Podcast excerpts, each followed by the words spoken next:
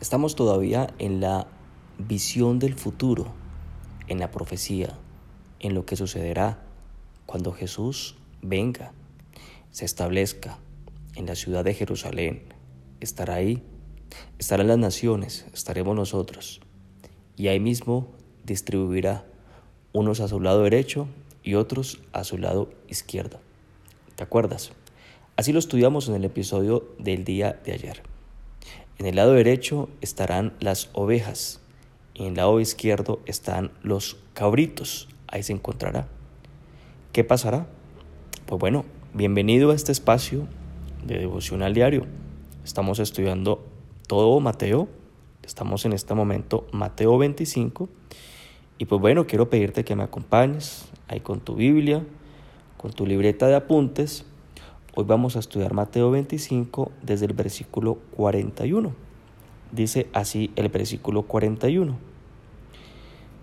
Entonces dirá también a los de la izquierda, apartados de mí, malditos, al fuego eterno preparado para el diablo y sus ángeles. Se dirige al otro grupo, a los de la izquierda.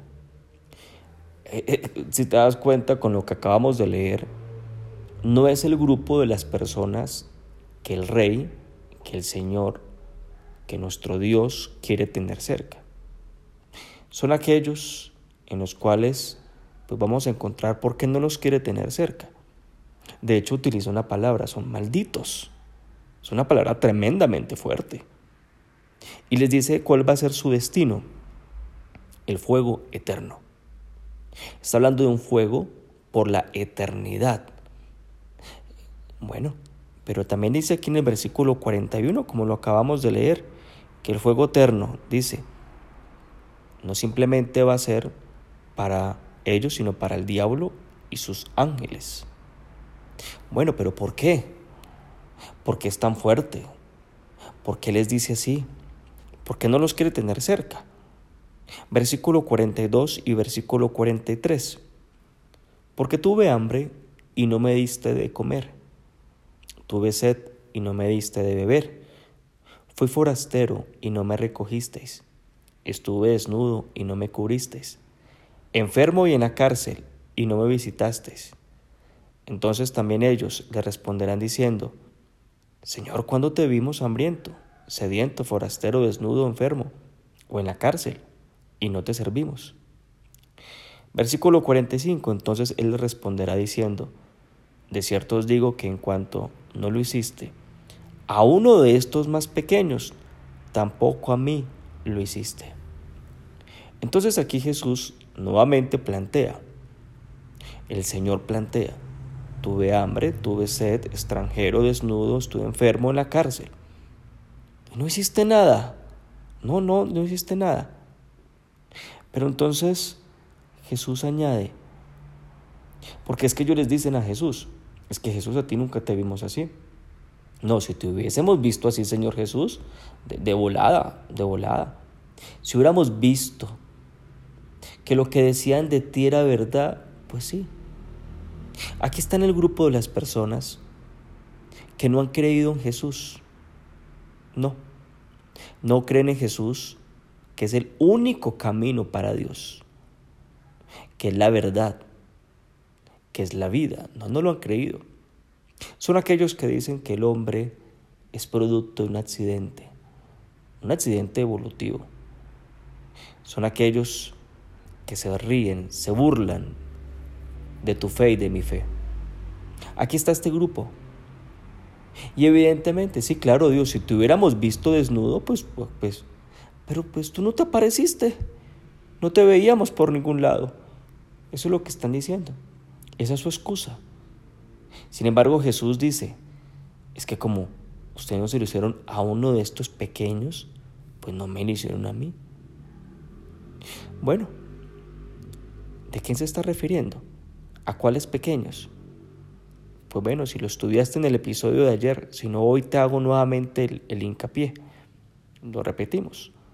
Estos pequeños se está refiriendo a los pequeños hermanos de Jesús, a los hijos de Dios débiles en la fe. Así lo está hablando. Recuerda que en Juan capítulo 1, versículo 12, nos dice que no todos los seres humanos son hijos de Dios. Solo son hijos de Dios los que aceptaron a Jesús en su corazón. Así lo dice Juan 1.12.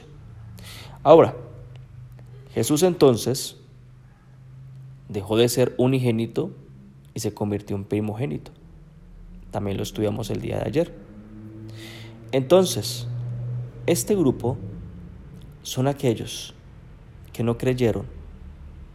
Y como no creyeron, no tuvieron acciones hacia este tipo de personas, hacia los pequeños, hacia los hijos de Dios que tenían todas estas necesidades. No, no lo hicieron. No lo hicieron evidentemente porque no creían. Porque cuando yo doy, cuando soy generoso, es porque yo creo. En el versículo 46 dice, e irán estos al castigo eterno y los justos a la vida eterna. A la izquierda, ¿qué van a ir? Los que van a ir al castigo eterno. Eh, eh, lo leímos antes, fuego eterno. ¿Y los de la derecha, quiénes van a ir? Los justos a la vida eterna. Pero también leímos, de hecho también el día de ayer, porque no lo puedo descontextualizar, dice claramente que estos, los de la derecha, versículo 34, benditos de mi Padre, heredad el reino preparado para vosotros desde la fundación del mundo. Los de la derecha, tú, yo, heredaremos la vida eterna, heredaremos el reino que Él ha preparado para ti y para mí lo heredaremos. Entonces, la vida eterna es para ti. La vida eterna es para ti que has creído que Jesús es el camino, la verdad y la vida. La vida eterna, el reino, la herencia, es para ti que has seguido su guía, que has sido diligente, que ha entendido que esta vida estamos de paso y tenemos un propósito tenemos un sentido. Acompáñame, acompáñanos, juntos.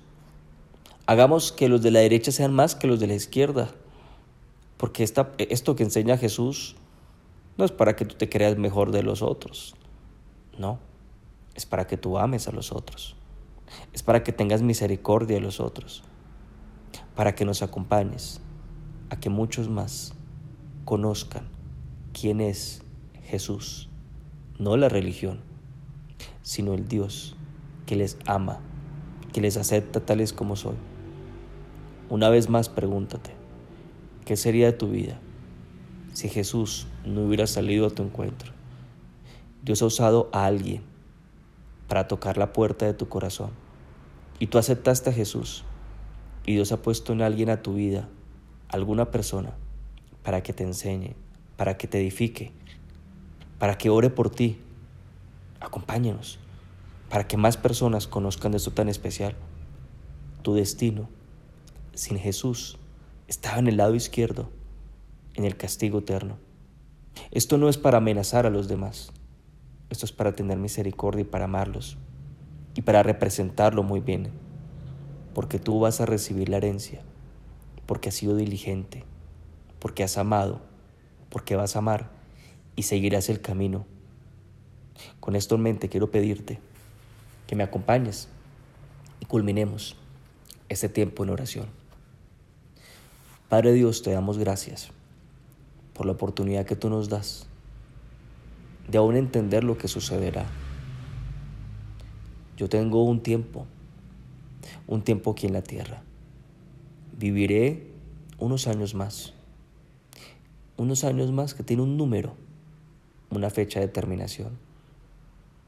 Y hoy te agradezco porque tú saliste a mi encuentro y yo voy a ir a la eternidad contigo. No voy a ir al fuego eterno. Porque los años que me quedan de vida no son comparados con la eternidad. Con la eternidad que hubiese pasado sin que tú hubieras salido a mi encuentro. Acompáñame a decirle a Dios en esta noche.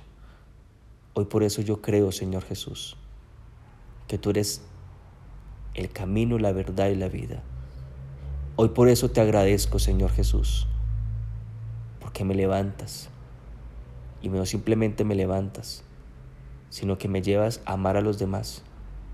Que mi familia no esté al lado izquierdo, que mi familia esté conmigo al lado derecho, que mis amigos, mis conocidos, que la gente que me rodea y a la cual tú me permites compartir estén al lado derecho, para que así sea tu nombre puesto en lo alto, para que conozcan el amor tuyo, tu misericordia, para que creciendo en la fe no experimenten hambre ni sed, sino para que sean saciados por ti, para que ellos crezcan, para que sean libres de sus cárceles.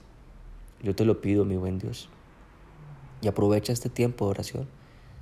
Quiero pedirte que, que en oración tú ores por aquellas personas que tú sabes que tienes la invitación de esparcir la semilla para que conozcan la verdad, esta verdad que tú estás aprendiendo. Pídele a Dios por ellos, pídele a Dios que nos permita cada día más compartir, llegar a sus vidas. Pídele a Dios por ellos. Te damos gracias por este tiempo, Padre, y gracias por lo que nos enseñas, porque esto nos da seguridad, entender lo que pasará la herencia tan grande que vamos a recibir contigo.